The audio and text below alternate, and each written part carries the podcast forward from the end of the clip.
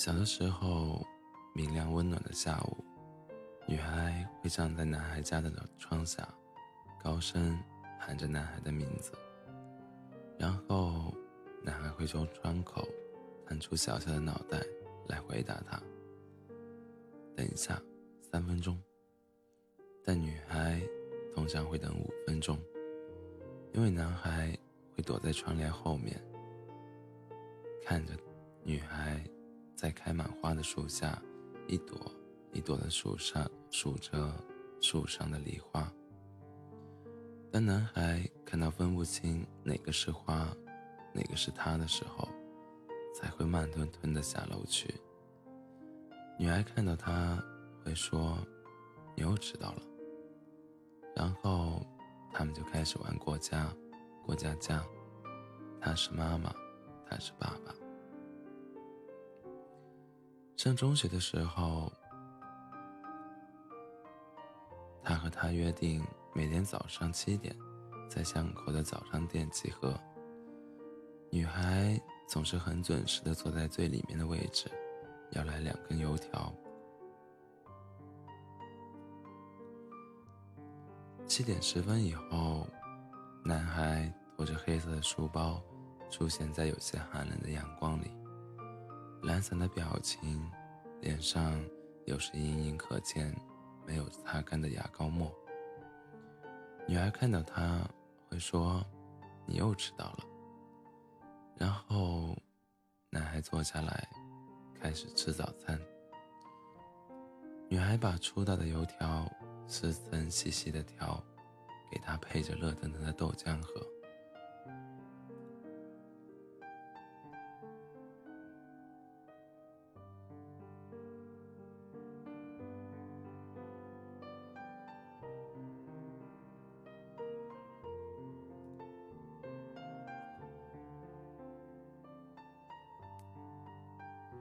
高中毕业典礼那天，他们去了一家婚纱店。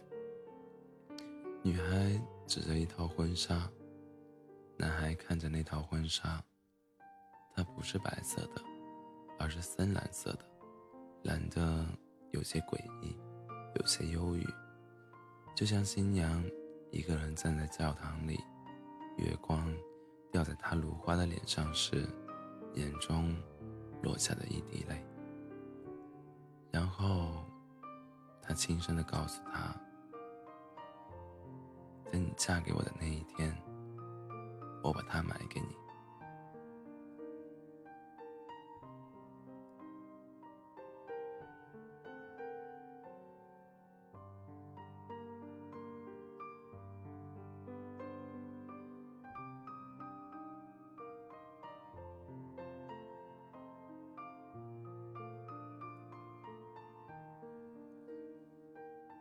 大学，他们分居两地。当他打电话询问他的信什么时候会到时，男孩常常会回答：“回答他，大概三天以后。”而女孩接到信的时候，已经过了七天。于是，女孩会在回信，会在回信里包上新鲜的玫瑰花瓣，然后写道：“你又迟到了。”女孩把日记撕成细细的条，夹在信里寄过去。她想，如果男孩可以细心的把那些碎片拼起来，就可以读到他在深夜深夜对她的思念。毕业以后，他们各自有了各自的工作。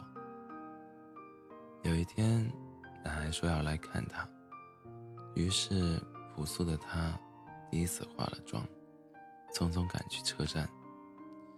女孩看着空荡荡的铁道，觉得那是，觉得那是些寂寞的钢轨。当火车从他们身上走过，他会发出绝望的哭声。火车比预定时间晚了一个小时。他看女孩看到他变得比以往更加英俊，只是眼中少了一份清澈。不对，只是眼中少了一分懒散。接着，女孩又看到了他身边有一个笑颜如花的女子，她介绍那是他的未婚妻。女孩只是说说了一句：“你又迟到了。”那天晚上，女孩把男孩写过的信撕成了细细的条，让一团温暖的火苗燃烧燃烧掉所有的回忆。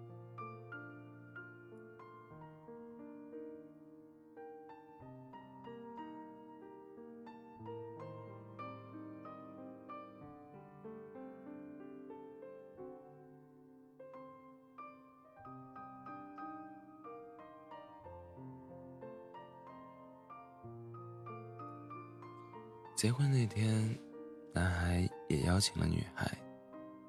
女孩看到新娘如此的美丽，穿着一套洁白的婚纱，那婚纱白得十分刺眼，像是在讥讽她的等待。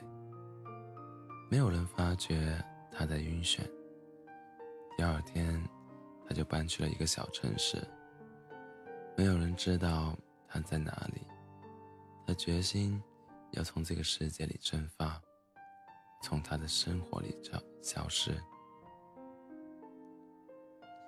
男孩像大多数都市里小有成就的男人一样，经历了事业上的成功、失败、离婚、再婚、再离婚、再结婚、丧妻。在他的生命里，路过了许许多多的人。他们有些爱他，有些被他爱，有些伤害了他，有些被他深深的伤害。匆匆而来，又匆匆而去。当他恍惚记起那个曾经站在开满鲜花的树下，一朵一朵数梨花的小女孩时，自己已经是七旬的老人了。他寻访到了他的信息，他认为自己应该带一点见面礼给他。后来，有人告诉男孩，女孩一直都没有结婚，他似乎在等待一个约定，只是这个约定的期限不知是何时。于是，他男孩知道自己该买些什么了。他花了很长的时间去寻找一件深蓝色的婚纱，他的确找到了很多件，只是没有一件像当年那套一样，有着孤独新娘在月光下的第一滴眼泪感觉的深蓝婚纱。婚纱。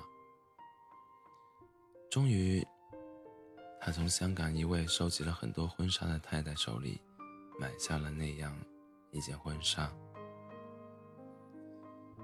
那位太太听过他们之间的故事后，坚持不收钱，但他还是付给了太太五十五元钱。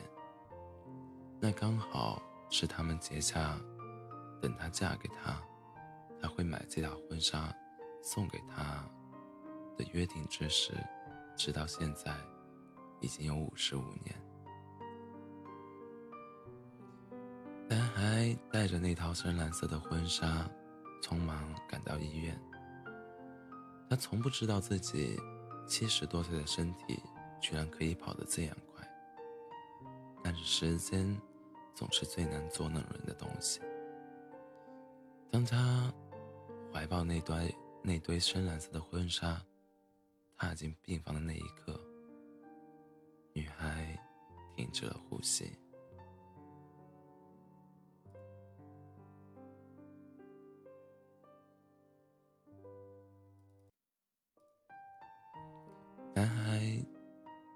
觉得这一幕似曾相识。不同的是，女孩不能再对他说一句“你又迟到了”。女孩一直都在等待约定的期限，尽管男孩总是迟到。但女孩从没想过，那最后一个约定的期限，就是她一生的时间。